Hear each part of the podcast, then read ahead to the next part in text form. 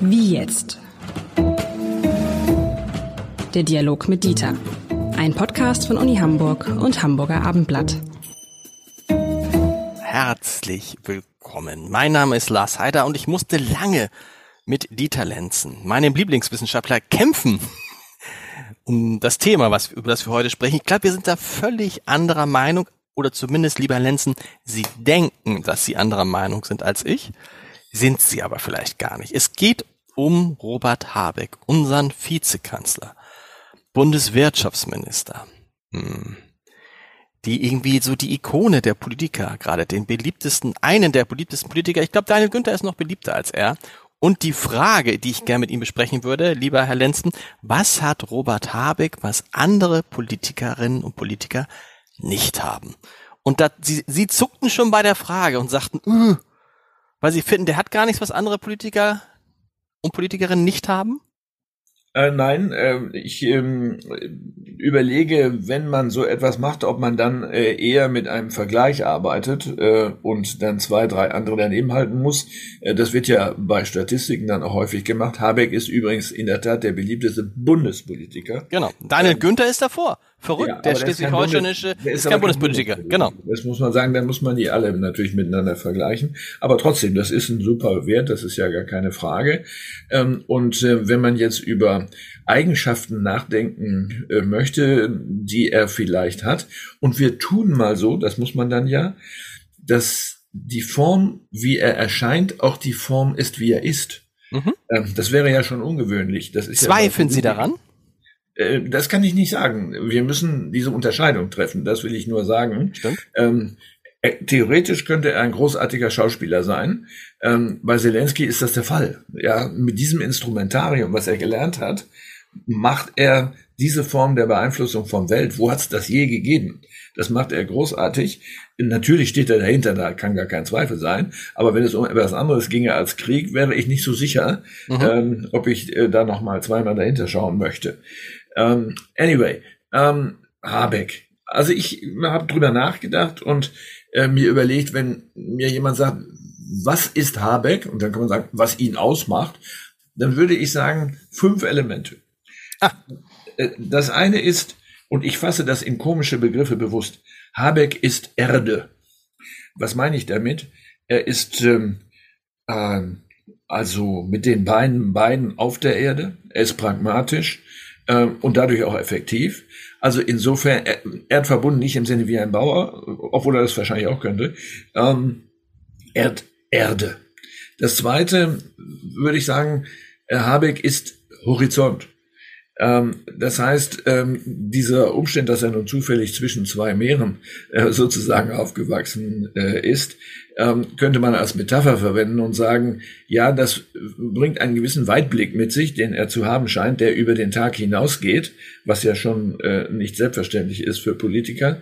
Muss man zwischendurch mal sagen, er kommt aus Flensburg, ne? für die, die es nicht ja, wissen. Genau. Es, es, Nord- und Ostsee, genau. Genau. Ähm, so, Erde, Horizont. Das dritte hört sich auch komisch an. Er ist Däne. Natürlich ist er kein Däne, er ist also Deutscher, ähm, aber er hat eine große Affinität zu Dänemark. Er spricht auch Dänisch, er wohnt direkt an der äh, Grenze. Und das bringt auch etwas mit sich, nämlich eine gewisse Unaufgeregtheit ähm, und vielleicht auch eine gewisse Zuverlässigkeit, was bei Bürgern und Bürgerinnen kleiner Länder ja häufiger der Fall mhm. ist, weil sie darauf angewiesen sind, dass man ihnen vertraut, sonst macht man sie platt. Ähm, also das ist, übrigens, das ist übrigens ein interessanter Punkt natürlich.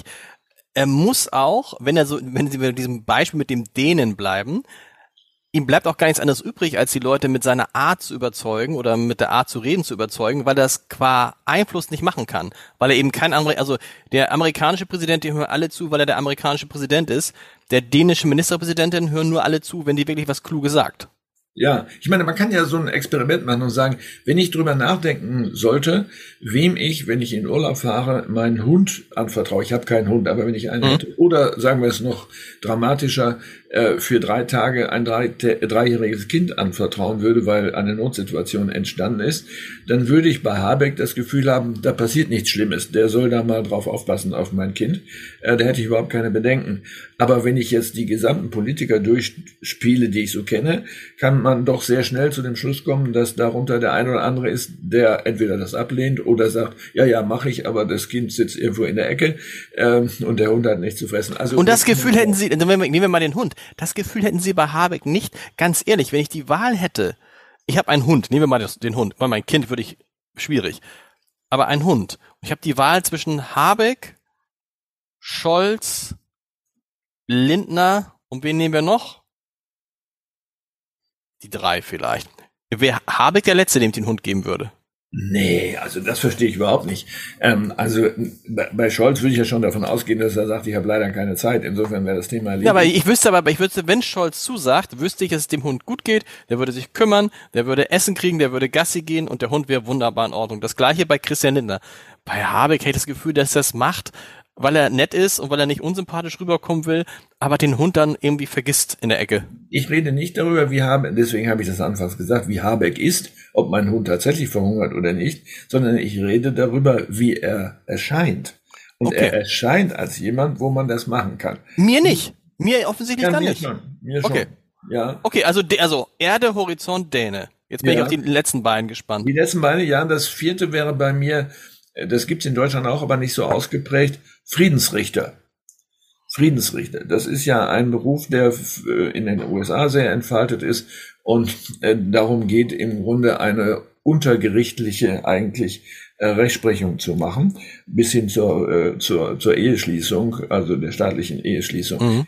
Ähm, also mit anderen Worten, jemand, der äh, im Zweifelsfall bei Nachbarschaftsstreitigkeiten und so weiter um Ausgleich bemüht ist. Das passt, das Bild passt, stimmt. Friedensrichter passt sehr gut, finde ich auch. Und ähm, das äh, fünfte, ähm, und das ist eigentlich das Dominante, ich würde sagen, Habeck ist Sprache. Ja. So, und das äh, überdeckt alles, beziehungsweise daraus speist sich das Ganze, was wir vorher genannt haben. Er kann das alles äh, und er kann so wirken, weil er Sprache ist. So, nun mhm. ist das bei ihm ja auch beruflich gegeben und er hat das gelernt, er hat das studiert, in Hamburg übrigens, an unserer Universität. Oh. Ja. Annalena Baerbock und Robert Habeck sind beides Gewächse Ein, der Universität Hamburg. So ist es und er hat auch sogar promoviert hier. Äh, also er hat Philosophie einer, studiert, ne?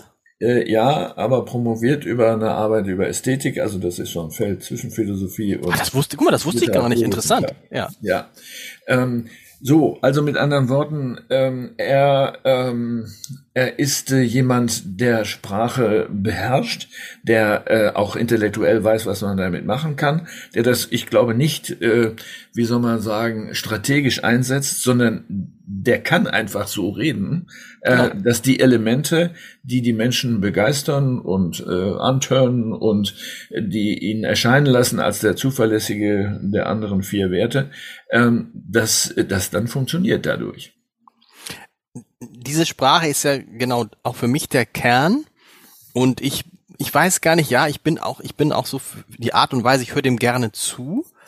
Aber ich glaube, das habe ich in diesem Podcast auch schon mal erzählt. Ich hatte ihn mal in einem Podcast zu Gast und dann haben wir so eine Stunde miteinander geredet und das war eine wunderbare Stunde und ich habe hinterher gedacht, mein Gott, oh, wenn doch nur alle so reden würden. Und dann habe ich mich hingesetzt, habe den Podcast mir nochmal angehört und wollte die wichtigsten Dinge, die wichtigsten Aussagen von Robert Habeck transkribieren, rausschreiben und hatte nach 20 Minuten noch nichts geschrieben.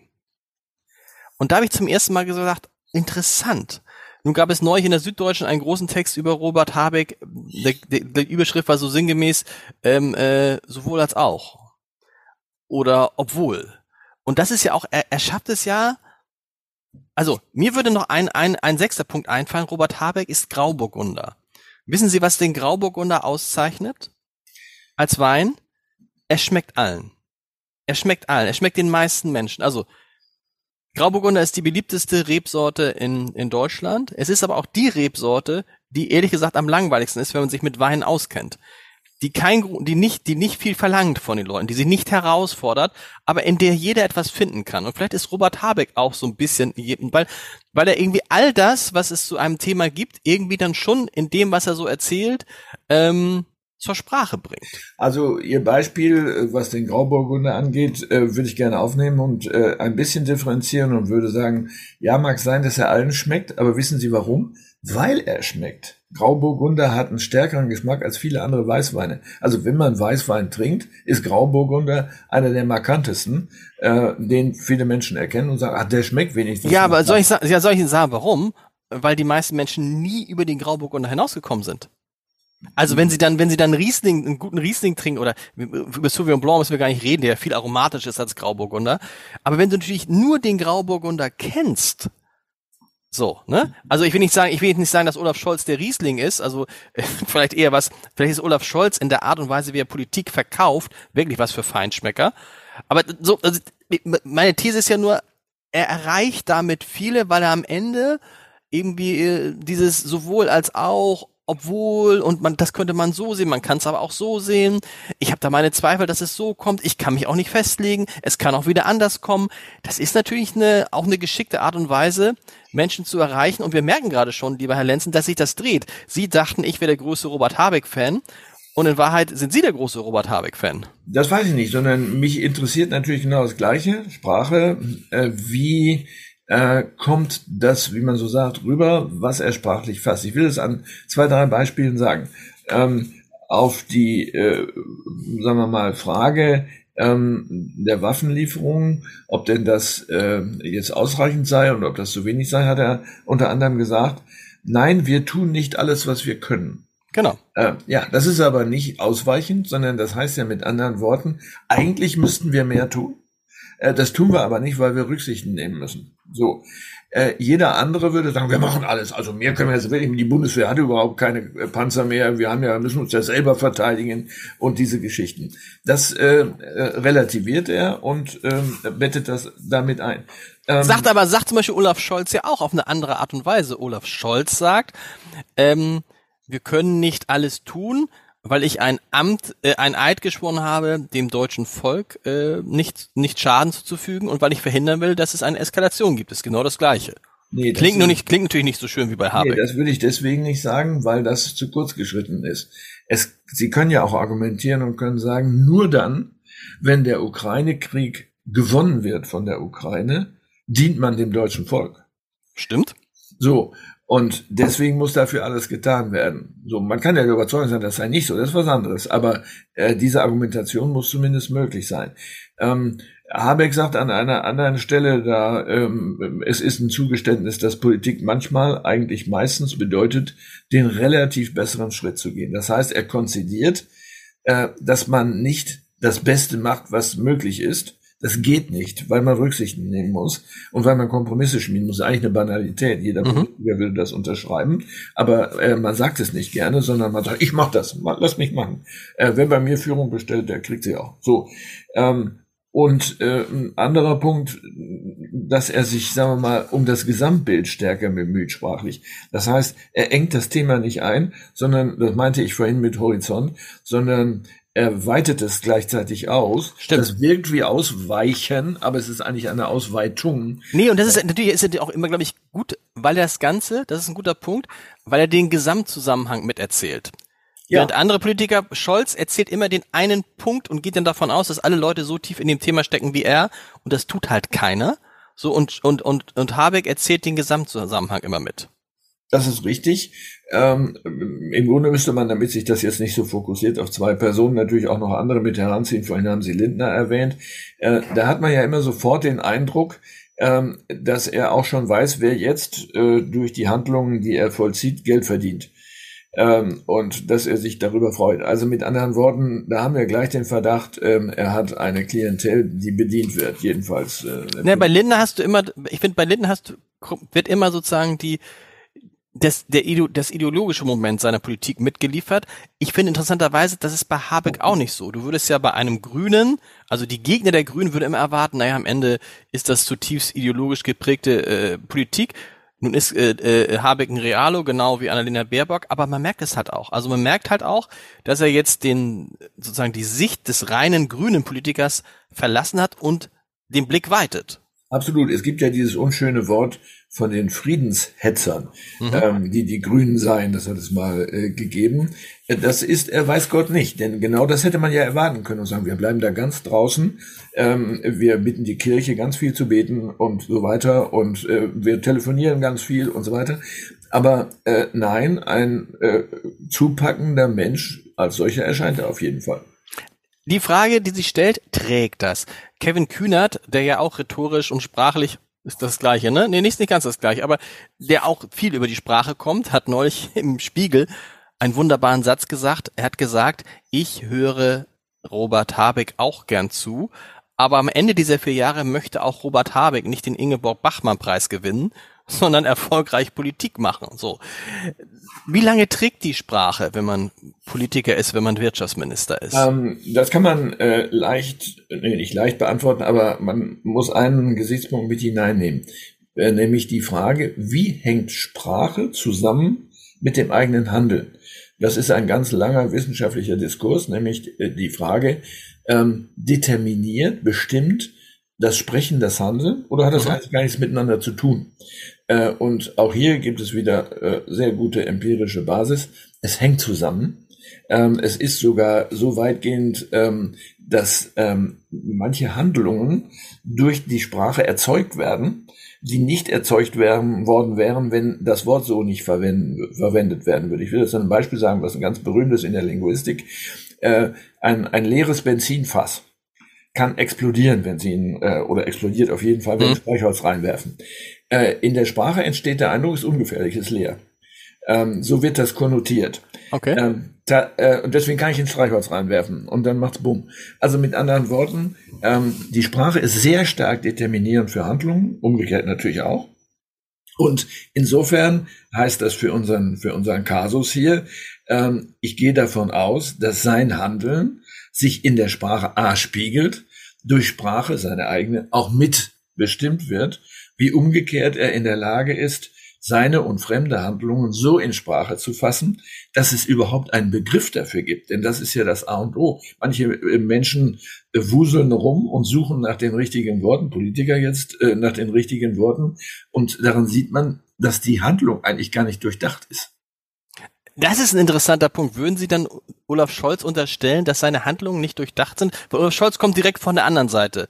Der kommt nicht von der Sprache, sondern der kommt über die Handlung, aber die Handlung ist offensichtlich so in vielen Fällen so, dass Leute sich, wenn sie ihn gehört haben, fragen, was hat er jetzt gemeint? Ja, ich wollte gerade sagen, ähm, wenn man nichts sagt, kann man diese Frage ja nicht beantworten, äh, die Sie gerade gestellt haben. Ja. Äh, so, oder eben tatsächlich sehr stark an dem Manuskript äh, entlang sich handelt, was nach taktischen Gesichtspunkten formuliert worden ist. Das sieht man ja, man hat auch manchmal das Gefühl, wer es geschrieben hat, wenn man sich dort ein bisschen auskennt. Ähm, es ist ein, ein, ein Vorsichtsmanuskript, wenn man so will, damit nichts passiert ähm, und man nicht irgendwo aneckt. Ähm, man kann auch äh, reden äh, und in der Öffentlichkeit sprechen, ohne anzuecken und trotzdem ganz anders, äh, viel offener zu kommunizieren. Also insofern, wenn Sie sagen, ob ich jetzt ein Habeck-Fan bin, das weiß ich nicht, so bewerte ich das auch gar nicht, aber ich glaube schon, dass er das gut macht. Das glaube ich auch. Trotzdem zögere ich immer, weil ich äh, meine Lektion gelernt habe bei Barack Obama, dem man ähnlich gern zugehört hat wie Robert Habeck, der ähnlich klug formuliert hat, der auch diese Aura hatte, ne? Wir haben jetzt gar nicht über das Aussehen gesprochen, was am Ende auch immer eine, eine Rolle spielt. Gar ja, keine so Frage. möchte man natürlich aussehen, ne? So. Also, aber und dann ein Leben lang von, ja. und dann und dann und dann ähm, tritt Barack Obama zurück und Donald Trump gewinnt die Wahl in den USA und ich guck auf die USA und denk, was ist uns denn da hier als Deutsche, als die Großen, die mit 200.000 Leuten Barack Obama am Brandenburger Tor gefeiert haben, was ist uns da eigentlich nicht aufgefallen? Na, ich würde es ja anders bewerten. Ich würde sagen, wenn Sie sich die Kreaturen anschauen, die ähm, den Run auf das Kapitol gemacht haben, da wundere ich mich doch nicht, dass Herr Trump am Ende eine Wahl gewinnt, wenn das die Mehrheit in Amerika ist. Das heißt. Aber wie konnte das passieren, obwohl vorher acht Jahre lang Barack Obama äh, regiert hat? Den Mann, der ja für viele für uns so eine Art Messias war. Ja, aber ich würde mich dagegen wehren zu sagen, Obama hat den Trump-Effekt erzeugt. Es ist das absolute Gegenteil, aber die äh, Republik war natürlich auch schon wegen des Zwei-Parteien-Systems, sie war natürlich schon sehr viel länger gespalten. Klar. Und durch die Wahl eines farbigen äh, Präsidenten ist es natürlich nicht leichter geworden, das ist ja vollkommen klar. Ähm, aber auf der anderen Seite ähm, ähm, Obama hat Entscheidungen getroffen. Er hat ja nicht nur Reden gehalten, ähm, und zwar gravierende Entscheidungen, wenn Sie nur an das Gesundheitssystem mhm. denken, die über Jahrhunderte sozusagen längst, längst fällig waren. Aber die die Spaltung dieses Landes eben halt nicht überwunden haben. Im Gegenteil, vielleicht sogar weitergeführt haben. Waffengesetze sind ja ein ähnliches Thema, das hat er nun nicht erfolgreich angefasst. Äh, das kann passieren, aber wenn Sie äh, eine Wirklichkeit verändern wollen, und dafür machen Sie ja Politik, dann können Sie natürlich nicht nur Reden halten, sondern dann muss man sich auch unbeliebt machen. Das ist ein guter. Punkt, äh, zu, auch zu Robert Habeck. Letzte Frage mit der Bitte um eine kurze Antwort, lieber Herr Lenzen. Wird Robert Habeck der Kanzlerkandidat der Grünen bei der nächsten Bundestagswahl? Nach jetzigem Stand. Nach, nur, was soll man sonst sagen, klar. Äh, wären Sie schlau, wenn Sie es so machen würden. Wären Sie auch schlau gewesen, wenn Sie es schon bei der vorhergehenden Wahl so gemacht hätten? Weil er die Chance gar nicht gehabt hat, sich so darzustellen, wie er sich jetzt darstellt. Bis nächste Woche. Vielen Dank. Bis nächste Woche.